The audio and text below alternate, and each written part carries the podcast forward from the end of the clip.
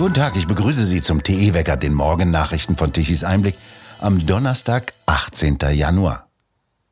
Die Proteste von Bauern und Handwerkern, Spediteuren und vielen anderen Wirtschaftsgruppen wirken jetzt auch in den Bundestag. In einer aktuellen Stunde zum Thema Landwirtschaft und Handwerk, Gastronomie und Transportgewerbe in Gefahr bewerteten die Fraktionen die größten Massenproteste in der Bundesrepublik. Beantragt hatte die aktuelle Stunde die AfD-Bundestagsfraktion. Der AfD-Abgeordnete Bernd Schattner erklärte, so gut wie niemand mehr unterstütze die Bundesregierung. Lediglich 17 Prozent in Deutschland sind noch mit der Arbeit dieser Ampel zufrieden. Kein Wunder, wo diese doch noch nie Politik für das deutsche Volk gemacht hat. Die Wut des Volkes ist damit zu begründen, dass die Bundesregierung lieber das Geld für alles und jeden ausgibt, nur nicht für jene 17 Millionen Menschen in Deutschland, die den Rest der Republik mit ihrer Händearbeit schultern. Schauen wir uns das Fiasko der Ampel doch mal genauer an. Der Agrardiesel wird ab dem Jahr 2026 voll besteuert. Damit werden unseren Landwirten jährlich 440 Millionen aus dem ländlichen Raum entzogen. Ein Blick zu unseren Nachbarn lohnt sich. In Belgien und Luxemburg fahren die Landwirte ohne jegliche Besteuerung auf Agrardiesel mit dem Schlepper rund 60 Cent je Liter billiger als bei uns in Deutschland. Nächstes Beispiel, Lkw-Maut. Seit Dezember 23 wurde dieser massiv angehoben. Damit belastet die Ampel laut Haushaltsplan die Bevölkerung mit gut 7 Milliarden Euro jährlich zusätzlich. Als letztes sei noch die Gastronomie angesprochen. Die 7 Prozent auf Speisen müssen wieder her. Obwohl unser von permanenter Amnesie geplagter Kanzler im Wahlkampf versprach, diese Erhöhung würde es niemals mehr geben, gilt sie bereits seit 14 Tagen wieder. Kai Gottschalk von der AfD rief, die Ampel wolle ganze Wirtschaftszweige ruinieren und die Ampel lege die Axt an den Wohlstand der Deutschen. Und was ich in der Anhörung ge gelernt habe, das war ganz spannend, insbesondere zum Haushaltsfinanzierungsgesetz, wie unfähig Ihre Politik und wir wirkungslos sie auch noch ist. Schweine im Weltall, sage ich mal. Die Bauern, die Schweineproduktion hat sich aus Deutschland nach Spanien verlagert. Nach wie vor, Sie können ja mal den Deutschlandfunk hören, wollen die Deutschen aber bei ihrer katastrophalen Politik bei 20 Prozent Kaufkraftverlust, meine Damen und Herren. Sie kennen selbst Inflation, Strompreise, Energiepreise. Sie kennen das alles, CO2-Bepreisung. Die Produktion hat sich nach Spanien Spanien verlegt. Und frage ich mich, fliegen die Schweinehälften dann hierher, weil der Konsum bleibt so? Oder was passiert? Und jeder, der schon mal in Spanien war, ich glaube, viele Deutsche kennen das 17. Bundesland Mallorca. Dort sehen Sie dann Schweinestallbetriebe mit Klimaanlagen. Das ist dann besonders nachhaltig, liebe Kolleginnen und Kollegen. Man wirkt wirklich zu viele Bildungsabbrecher mittlerweile in Ihren Reihen. Und da zähle ich Sie, Herrn Banatschak, auch mit zu. Die Landwirte dürften nicht im Stich gelassen werden, empfahl die SPD-Abgeordnete Daniela de Ridder. Die Landwirte dürften aber auch nicht zulassen, von den sogenannten Braunen unterwandert zu werden. Ja, sie leiden auch unter hohen Energiekosten und zu viel Bürokratie. Wer heute als Landwirt keinen Grund und Boden besitzt, muss zudem hohe Pachtpreise bezahlen. Wer dagegen Land besitzt, wird heute eher Energiewirt. Wir sehen das beispielhaft an der Photovoltaik oder an Biogasanlagen. Dazu kommen niedrige, zu niedrige für den Geschmack der Landwirte, zu niedrige Abnehmerpreise bei den Einzelhandelsketten für landwirtschaftliche Produkte. Das alles führt zu großer Frustration bei den Landwirten und einem Gefühl mangelnder Wertschätzung für die geleistete Arbeit. Das können wir, liebe Kolleginnen und Kollegen, gut verstehen. Kaum eine Branche erhält allerdings mehr Subventionen als die Landwirtschaft.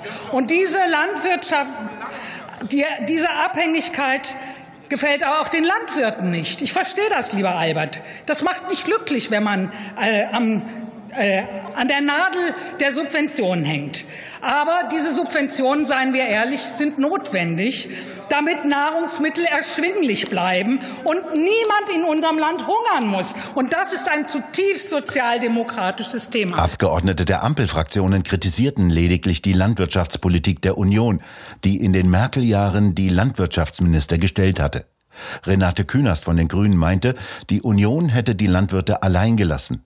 Sie selbst war von 2001 bis 2004 Landwirtschaftsministerin und wurde bekannt mit dem Orakelspruch, die Bauern könnten die neuen Ölscheiß von morgen werden, wenn sie Biomasse anbauen würden. Damals wurden wesentliche Grundlagen von Rot-Grün gelegt. Weg mit der Tierhaltung, Aufbau von sogenannten Biobetrieben und weg mit der konventionellen Landwirtschaft. Jungs, Beruhigt euch. So, Sie haben beim, sonst muss ich ja noch lauter reden. Sie haben zwei Jahre lang zwei, zwei Legislaturperioden lang über Tierhaltungskennzeichnung geredet, nichts geschafft. Wir haben den Einstieg geschafft, wir haben das Baurecht geschafft. Wir haben, wir haben, meine Damen und Herren, Regionen aktiv schon früher vor 20 Jahren geschafft. Wo haben Sie die Wertschöpfungskette für den ländlichen Raum gemacht? Sie haben mit Stoiber den großen Entbürokratisierer in der EU gestellt. Und jetzt klagen Sie immer noch über Bürokratie. Hätten Sie doch was gemacht. Sie haben den GAP-Strategieplan gemacht. Und Frau Klöckner hat im August 21 war er fertig und Sie haben sich nicht getraut, denn hinzusetzen, weil Sie die Auseinandersetzung mit den Bauern im Wahlkampf äh, gescheut haben. Und jetzt meckern Sie, wie das Ding aussieht. Sie haben es doch geschrieben, meine Damen und Herren. Sie haben es doch geschrieben.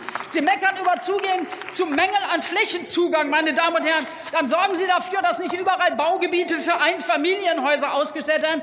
Warum haben Sie nicht den Share-Deal beendet und bei der Vergabe der BVVG-Flächen haben Sie dann gesagt, das sei auch falsch. Meine Damen und Herren, das Fass ist bei den Leuten übergelaufen, weil Sie es systematisch aus Feigheit gefüllt haben. Heute berät der Bundestag den agrarpolitischen Bericht der Bundesregierung. Und heute fahren Lastwagenfahrer zu Protestdemonstrationen nach Berlin, die morgen am Freitag dort stattfindet. Mehr Informationen über die weiteren Folgen der Massenproteste hören Sie und lesen Sie hier bei Tichys Einblick.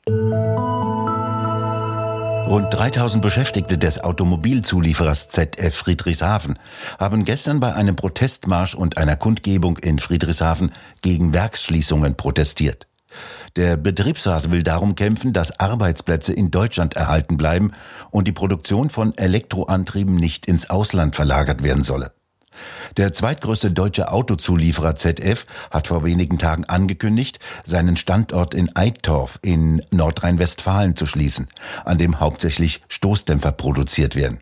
700 Mitarbeiter sind dort betroffen. Geschlossen werden soll auch der Standort Gelsenkirchen mit 200 Mitarbeitern. Die Kündigung sei kurz vor Weihnachten erfolgt, so der Betriebsrat aus Gelsenkirchen bei der Kundgebung in Friedrichshafen, und für viele der Betroffenen sei dies ein schwerer Schicksalsschlag gewesen. Rund 12.000 Stellen will der Vorstand von ZF nach Angaben des Gesamtbetriebsratschefs in Deutschland in den nächsten sechs Jahren streichen. Die Unternehmensführung beklagte, dass Aufträge für das Zukunftsprodukt Elektrolenkung nicht gewonnen werden konnten. Sowohl das Unternehmen als auch die IG Metall feierten den sogenannten Umbau zur Elektromobilität. Von ihnen war kein nachdenkliches Wort zu hören. Was ist, wenn zu wenig Kunden neue Elektroautos kaufen wollen? Ebenso wenig haben sich beide gegen die sogenannte Energiewende ausgesprochen, die die Energiepreise in dramatische Höhen schraubt und eine konkurrenzfähige Produktion in Deutschland immer mehr unmöglich macht. Ein wenig abgesichert sind die Arbeitsplätze in Friedrichshafen dadurch, dass Eigentümer von ZF Friedrichshafen eine Stiftung ist, die Zeppelin Stiftung. Chef der Stiftung ist immer der Oberbürgermeister von Friedrichshafen und der will auch von Mitarbeitern von ZF wiedergewählt werden. Der Pharmakonzern Bayer will bis spätestens Ende nächsten Jahres einen erheblichen Personalabbau über die Bühne gebracht haben. Dies teilte das Unternehmen am Mittwochabend mit. Der Konzernvorstand und die Arbeitnehmervertretung im Aufsichtsrat hätten sich auf Grundsätze für die Zukunft des DAX-Konzernes verständigt, hieß es. Eine allgemeine Beschäftigungssicherung werde nur um ein weiteres Jahr bis Ende 2026 verlängert. Arbeitsplätze sind also nur noch bis zu diesem Zeitpunkt garantiert. Bereits im November hatte der neue Bayer-Chef Anderson gesagt, dass Bayer eine radikale Neuausrichtung bevorstehe. In Großbritannien hat am Mittwochabend das sogenannte Ruanda-Gesetz das Unterhaus passiert. Die Abgeordneten stimmten mit 320 zu 276 Stimmen für die Weiterleitung des Gesetzes an das Oberhaus. Diese Verabschiedung sei ein wichtiger Schritt, die illegale Einwanderung zu stoppen, sagte ein Sprecher von Regierungschef Sunak. Dieses bahnbrechende Gesetz werde dafür sorgen, dass Menschen von der gefährlichen Reise über den Ärmelkanal abgehalten und die Boote gestoppt würden, mit denen illegale Migranten nach Großbritannien übersetzten. Gleichzeitig unterstützten 61 Abgeordnete einen Änderungsantrag, nachdem Minister jeden Versuch von Richtern des Europäischen Gerichtshofs für Menschenrechte ignorieren sollen, Abschiebeflüge zu untersagen. Der Gerichtshof in Straßburg hatte diese Flüge nach dem ersten Flug nach Ruanda im Juni 2022 untersagt. Die ehemalige Innenministerin Großbritanniens, Braverman, sagte, es sei die Frage, wer Großbritannien regiere. Sie schimpfte über den Europäischen Gerichtshof für Menschenrechte und bezeichnete ihn als ausländisches Gericht, das britische Werte nicht teile und die nationale Sicherheit des Vereinigten Königreiches gefährde. Der Straßburger Gerichtshof besteht darauf, dass illegale Migranten nicht abgeschoben werden dürfen. Die kritischer werdende Sicherheitslage auch in Großbritannien und die Gefährdung britischer Bürger interessierte ihn nicht. Regierungschef Sunak hatte zugesagt, dass er keinem ausländischen Gericht erlauben werde, Abschiebeflüge zu blockieren.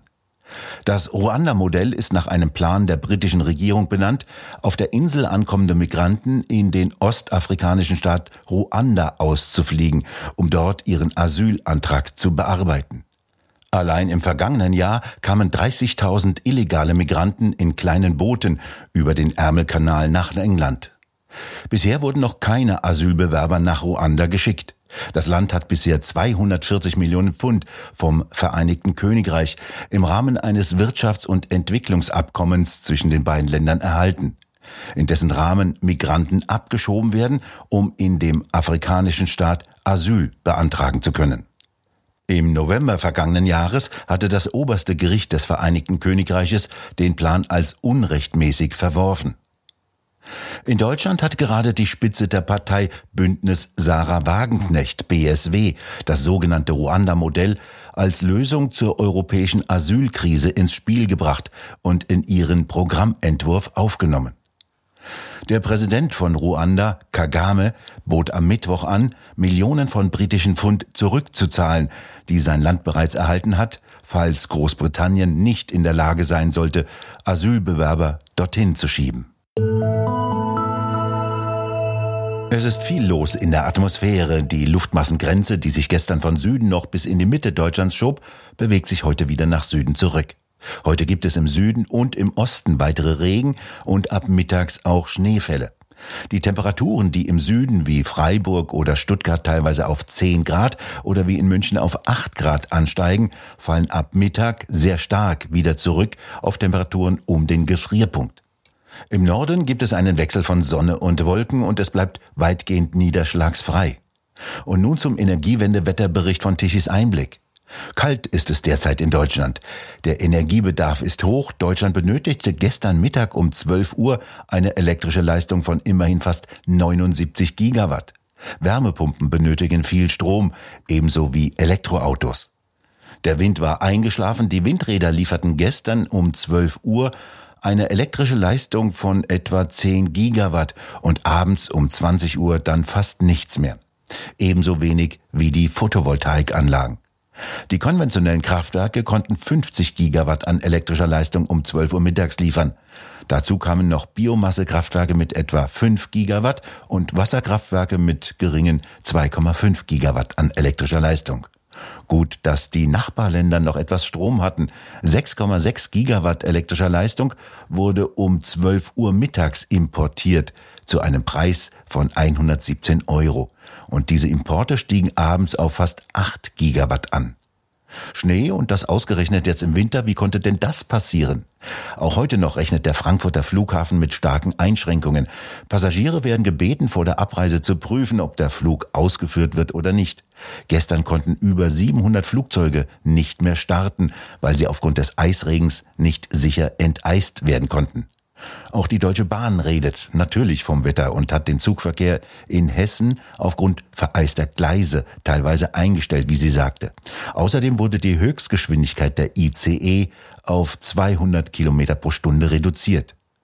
Und es gibt sie noch, die positiven Nachrichten. Seit heute früh drei Uhr fahren in Mittelhessen wieder Regionalzüge zwischen Gießen und Fulda. Sie konnten gestern Nachmittag nicht mehr verkehren, weil seit 13 Uhr im Stellwerk in Mücke im Vogelsbergkreis kein Fahrdienstleiter mehr da war. Und ohne den kann kein Zug mehr fahren.